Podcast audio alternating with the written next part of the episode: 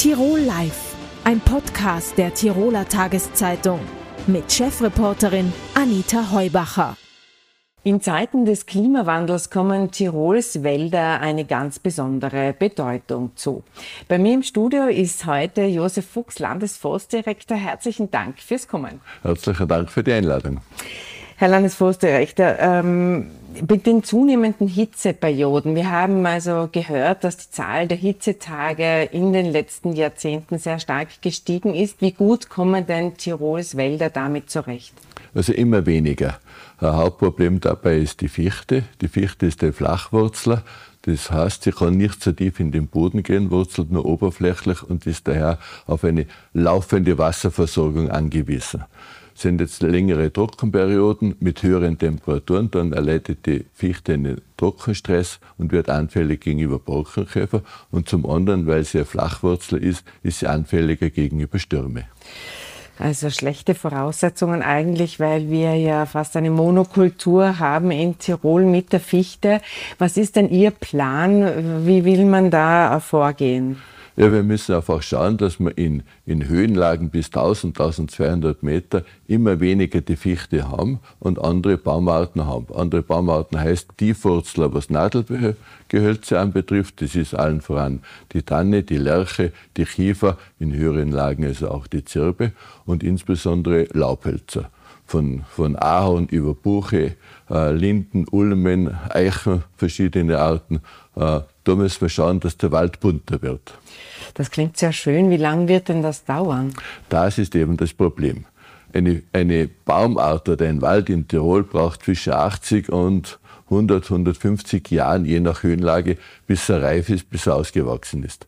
Diesen Zeitrahmen haben wir nicht. Das heißt, wir müssen jetzt schnell schauen, dass wir dort, wo Verjüngungsflächen entstehen, sei es also eben aufgrund von normalen Nutzungen, sei es aufgrund von Sturmereignissen, wie wir es jetzt leider letzte Woche gehabt haben, oder von Borkenkäferereignissen wie in Osttirol, dort müssen wir jetzt schauen, dass wir dort klimafitte Baumarten hinbringen.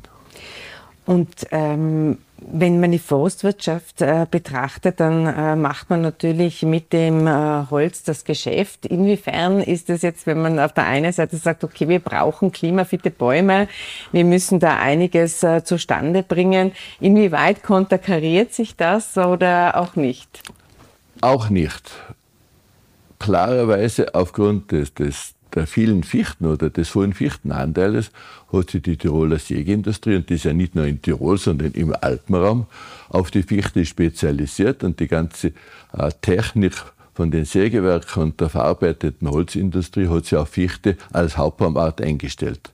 Ich bin aber überzeugt, dass also die Säge- und verarbeitende Industrie so innovativ sein wird, mittelfristig, nicht heute und morgen, sondern mittelfristig, andere neue Techniken zu finden, damit ich auch Laubholz und so weiter in der Möbelindustrie, äh, im Leimbinderbau und so weiter verwenden kann. Also die Forstwirtschaft ist nicht das äh, Problem aus Ihrer Sicht, was aber ein ganz großes äh, Problem ist und äh, das haben wir schon seit Jahrzehnten, ist der Wildverbiss. Auch heuer hat der Waldbericht wieder gezeigt, dass da sehr viel Schaden passiert. Äh, vielleicht haben Sie es mitverfolgt. Die äh, Öko-Jäger haben sich mit dem traditionellen Jagdverband einen Schlagabtausch äh, geliefert. Da ging es um die Wildtierfütterung. Nämlich wollen die Öko-Jäger das abschaffen oder zumindest reduzieren und der traditionelle Jagdverband will es beibehalten. Was halten Sie denn oder wie inwieweit ist die Wildtierfütterung tatsächlich für den Wald ein Problem? Also das Ansinnen der Ökojäger muss man differenziert betrachten. Es hat was an sich. Wildtierfütterung ist in den letzten Jahrzehnten einfach übertrieben worden. Aus, aus meiner Sicht muss man mit der Fütterung muss man die Fütterung reduzieren, wirklich nur noch auf Hotspots sozusagen äh, umstellen. Ansonsten soll man mit der Fütterung komplett retour fahren. Das kann aber nicht von heute auf morgen passieren, sondern ich muss das begleitend machen. Begleitend heißt, ich muss also Fütterungen verlegen, dort ausreichend Futter und das sollte möglichst dann nur Häuschen vorlegen, aber auch parallel dazu den Wildbestand absenken. Mache ich das zu schnell, dann kann passieren, dass Schäden im Wald entstehen oder bei einem extremen Winter, wo dann einfach viele Tiere eingehen und das wollen wir ja auch nicht. Das heißt, das braucht einen, einen genauen Zeitplan, eine Abfolge äh, und dann äh, planmäßig äh, umsetzen, dann kann das sein. Dann äh, gehen wir es vielleicht einmal Stück für Stück äh, durch. Wenn Sie sagen Hotspots, was meinen Sie damit? Wo, welche Punkte wären da, wo man tatsächlich noch Wildtierfütterung betreiben müsste, allalong? Wir müssen schauen, dass wir in Tirol eine sogenannte wildökologische Raumplanung äh, bekommen. Wir sind also dabei, das gemeinsam mit dem Tiroler Jägerverband äh, zu erstellen. Das bedeutet, ich muss mal wissen, wo sind Bereiche, wo ich keine besonderen Interesse habe. Besonderes Interesse kann sein, dass ich da im Schutz habe oder direkten Objektschutz für Unterlieger, Siedlungen, Straßen. Das kann sein, dort, wo einfach die Beunruhigung zu groß ist, weil touristische Einrichtungen sind, wo Erholungseinrichtungen sind. Das könnte aber auch sein, dass ich da besondere Standorte habe, die naturschutzrechtlich äh, oder ökologisch sehr sensibel sind. Wenn ich aber das nicht habe und ich sage, okay, das ist ein Waldteil, da kann nicht viel passieren, dann kann auch dort sagen, okay, und das sind Rückzugsgebiete für das Wild und dann kann das Wild dort sein. Und dort aber nur eine sogenannte Notfütterung errichten. Das würde bedeuten, wenn extreme Winter sind, wo das Wild dann nicht mehr wirklich von einem Standort zum anderen wechseln kann und dann gehört das Wild unterstützt und gefüttert. Im normalen Fall aber nicht mehr. Das heißt auch, was der Jägerverband ja auch immer wieder sagt und einfordert, es gibt sozusagen Rückzugszonen, Schutzzonen für das Wild und dort könnte man es auch unterstützen. Jetzt haben Sie schon angesprochen, die Tierfütterung als solche. An und für sich ist das genau geregelt, aber da wird oft Kraftfutter oder Karotten beispielsweise verfüttert. Warum ist das äh, so problematisch? Ja, das, das Wildtier ist ein, ein, ein schlaues Tier und, und, und gewöhnt sich sehr schnell an, an bestimmte Verhaltensweisen der Jäger, sage ich jetzt ganz einfach. Genauso wie auch bei den Erholungssuchenden, wo sie sich sehr schnell daran gewöhnt, geht da Gefahr aus von Menschen oder geht da keine Gefahr aus. Und je mehr ich das Tier jetzt mit, mit solchen Mitteln wie Karotten, Äpfel vorlegen, also sogenannte Kirnlenke, umso mehr gewöhnt sie sich dran und bleibt dann stehen und wechselt wieder in den natürlichen äh, Einstand zurück. Und wird sozusagen ein leichtes Ziel für die Jäger. Ja, das ist dann ein Problem, weil wenn ich dann da äh, schieße, dann weiß das Wild genau, okay, da geht Gefahr aus und dann ist es eh wieder umsonst. Also das ist kontraproduktiv. Jetzt diskutieren wir auch schon seit sehr, sehr langer Zeit, dass die Tiroler Jägerschaft ähm, die Abschussquote nicht erfüllt. Ähm, das ist natürlich eine Gefahr eben auch für den Wald. Warum ist denn, ist denn das Ihrer Meinung nach so? Die Abschussquote ist, ist eine Zahl, es ist mir vollkommen bewusst. Äh, gehen dort immer daran, äh, dann darum, welche Tiere schieße ich, welche Wildtiere. Äh, das Problem in der Vergangenheit lag immer daran, dass ich vor allem die, die männlichen Tiere äh, zu, entnommen habe, aber die weiblichen Tiere zu wenig. Und die weiblichen Tiere, das ist halt in der Natur die Trophäe so. sozusagen die, die das Attraktivere bringen, ist. Deshalb ja, und die bringen den Nachwuchs und durch, durch das, dass ich immer zu wenig weibliche Tiere entnommen habe, ist natürlich die Reproduktionskraft eine, höhere und dadurch ist der Wildbestand gestiegen. Und da muss man ansetzen und gemeinsam mit der Jägerschaft schauen, äh, vor allem äh, nicht nur die absolute Zahl an sich, sondern vor allem den weiblichen Wildbestand deutlich reduzieren. Ähm, wenn wir vielleicht noch einmal auf die ähm, Waldbesitzer eingehen, da gibt es äh, sehr große Player am Markt, wie beispielsweise die Bundesforster, denen ja sehr viel Wald äh, gehört. Äh, inwieweit ist man denn seitens der Waldbesitzer bereit, da klimafitte Bäume zu installieren?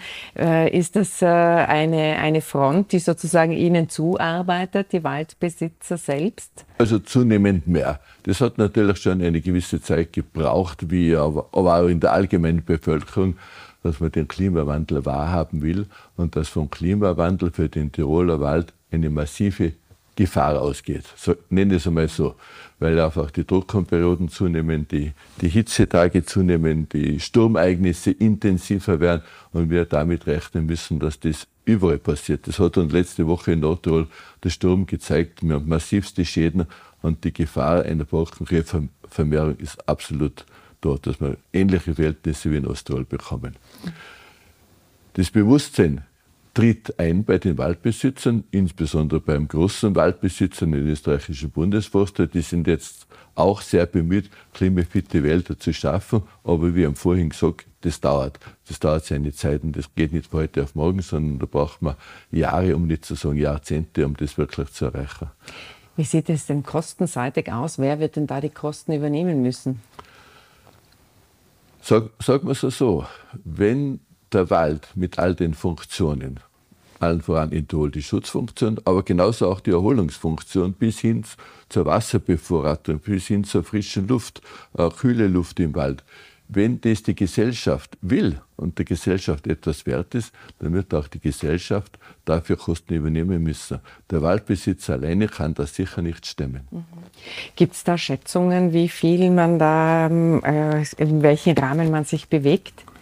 Äh, es gibt Schätzungen, die, äh, es hat einmal geheißen, eine Milliarde damals, also in Schilling pro Jahr, muss man also für den Wald zur Verfügung stellen, um ihn äh, fit zu halten. Äh, auf eine solche Schätzung will ich mir jetzt nicht darauf einlassen, weil. Eine Milliarde äh, war das Schilling, Schilling in Österreich, ja, oder? in Österreich. Da sieht man auch, wie lange wir schon darüber debattieren. Genau. Das Problem ist äh, vielschichtiger. Und, und derzeit, aber das trifft ja andere Branchen auch, es geht nicht nur rein äh, ums Budget oder um, ums Geld, sondern man muss auch die Rahmenbedingungen schaffen. Rahmenbedingungen hinsichtlich, habe ich ausreichend Arbeitskräfte? Habe ich ausreichend Firmen. Das trifft alle. Da fängt es an, bis hin habe ich ausreichend Pflanzen zur Verfügung, um also die Aufforstung zu gewährleisten und schaffe ich es, die Rahmenbedingungen hinsichtlich Wildeinfluss so zu regeln, dass auch eine natürliche Verjüngung eine Chance hat, aufzukommen. Wenn ich alles miteinander betrachte, dann ist das Geld natürlich wichtig, aber nicht vordergründig. Dann wünsche ich Ihnen und uns bei diesem Mammutprojekt gutes Gelingen. Herzlichen Dank für den Besuch im Studio. Vielen herzlichen Dank. Am Samstag geht die Pride-Parade in Innsbruck über die Bühne. Queere Menschen setzen sich für Gleichbehandlung ein und wollen ein politisches Statement setzen. Bei mir zu Gast im Studio ist JJ, in der Szene so bekannt, Rudolf Kaiser. Herzlich willkommen. Er ist einer der Organisatoren der Pride-Parade. Sehr herzlichen Dank für, für die Einladung. JJ, ähm, Sie haben die Uniform an, wie Sie selbst äh, bezeichnen. Was hat es damit auf sich?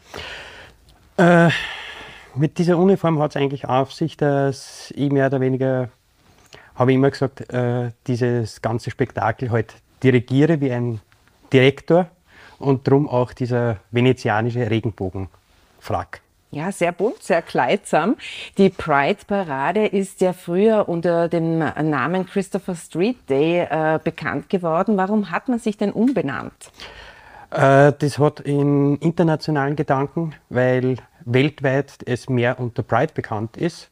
Und der Name, der neue mit Pride Tirol vom Verein, geht es auch darum, weil wir auch mehrere Prides als wir nur Innsbruck veranstalten. Pride heißt auf Englisch äh, Stolz, also auf Deutsch Stolz, kommt das aus dem Englischen. Man will stolz äh, zu dem stehen, äh, wo, wie man sich fühlt. Jetzt äh, sind ja hetero äh, Menschen und Leute, die nicht in der Szene sind, äh, teilweise ein bisschen verwirrt mit LGBTQ plus. vielleicht magst du das einmal aufklären. Was hat es damit auf sich und ist es ein, fast schon ein bisschen zu viel an Differenzierung deiner Meinung nach? Meiner Meinung nach nicht, weil es geht darum, ein jeder Mensch soll so leben, wie er möchte und sich auch selber so betiteln, wie er möchte. Und äh, die Abkürzung betrifft eigentlich nur jeweils die Anfangsbuchstaben der jeweiligen äh, Kategorisierung, was wir eigentlich ja eigentlich nicht wirklich wollen, weil Menschen in eine Kategorie zu stellen, ist eigentlich das Schlechteste, was man machen kann. Mhm. Aber äh, nochmal mit diesem LGBTQ, da läuft man schon ein bisschen Gefahr, finde ich, dass es den Eindruck erweckt, na ja, jetzt ist einmal auch gut, ja, man hat ja kein Problem damit, wie, wie sich jemand fühlt, aber muss sich so differenzieren. Ist es wirklich so in der Szene, dass jetzt jemand äh, beleidigt ist, wenn ich jetzt äh, einen non-binären Menschen mit einem anderen äh, vergleiche oder, oder was, äh, was ist da die, die Problematik? Also man ist da ein bisschen verunsichert sogar. Äh, man darf nicht verunsichert sein, man sollte nur offen sein für Neues. Und besser gesagt, weil äh, natürlich ist die Person, wenn es aus äh, Hoppala passiert, nie beleidigt, weil äh, die Personen es selber kennen, die Problematik, dass halt äh, besonders die Straight Allies da teilweise dann vorsichtig sind, wie soll ich jetzt den ansprechen und so weiter. Da gibt es nur eine, einen guten Tipp, einfach nur den Namen sagen und ohne Pronomen dazu und somit kann man eigentlich nichts falsch machen. Mhm. So wie du dich ja auch selbst als Ob-Person und nicht als Obmann der Pride-Bewegung siehst, oder? Richtig. Drum auch der Name JJ, der eben äh, Unisex ist. Mhm. Also man, man soll sich nicht verunsichern lassen, sondern einfach offen hingehen und schauen, äh, oder wie es das Gegenüber aufnimmt und wie der eben angesprochen werden will. Jetzt ist es so, letztes Jahr hattet ihr bereits 3500 Teilnehmer. Das war ein schöner Erfolg. Dieses Mal werden sogar noch mehr erwartet. 5000 Teilnehmerinnen und Teilnehmer sollen am Samstag kommen. Ähm, um 12 Uhr trifft man sich draußen bei der Olympiawelt. Und was wird denn dann geboten und was ist geplant? Also der Ablauf ist so, dass ab 12 Uhr äh, auf die Bühnenshow beginnt, wie auch äh, diverse Videobotschaften dieses Mal sogar auch aus Wien, aus der Hofburg, haben wir dieses Mal eine Videobotschaft. Vom Bundespräsidenten? Richtig. Ich wollte es ja, jetzt nicht so direkt ansprechen, aber ja, richtig, der Herr Bundespräsident hat uns eine Videobotschaft geschickt. Dann weiters äh, diverse Trackshows werden sein, diverse Anspr äh, auch Reden von politischen Parteien wie auch von diversen queeren Vereinen. Wir haben dieses Mal äh, den Höchststand von 20 äh, Infoständen, die auch am Bright Village vorhanden sind, die ab 12 Uhr äh, begutachtet werden kann von der Bevölkerung und so weiter.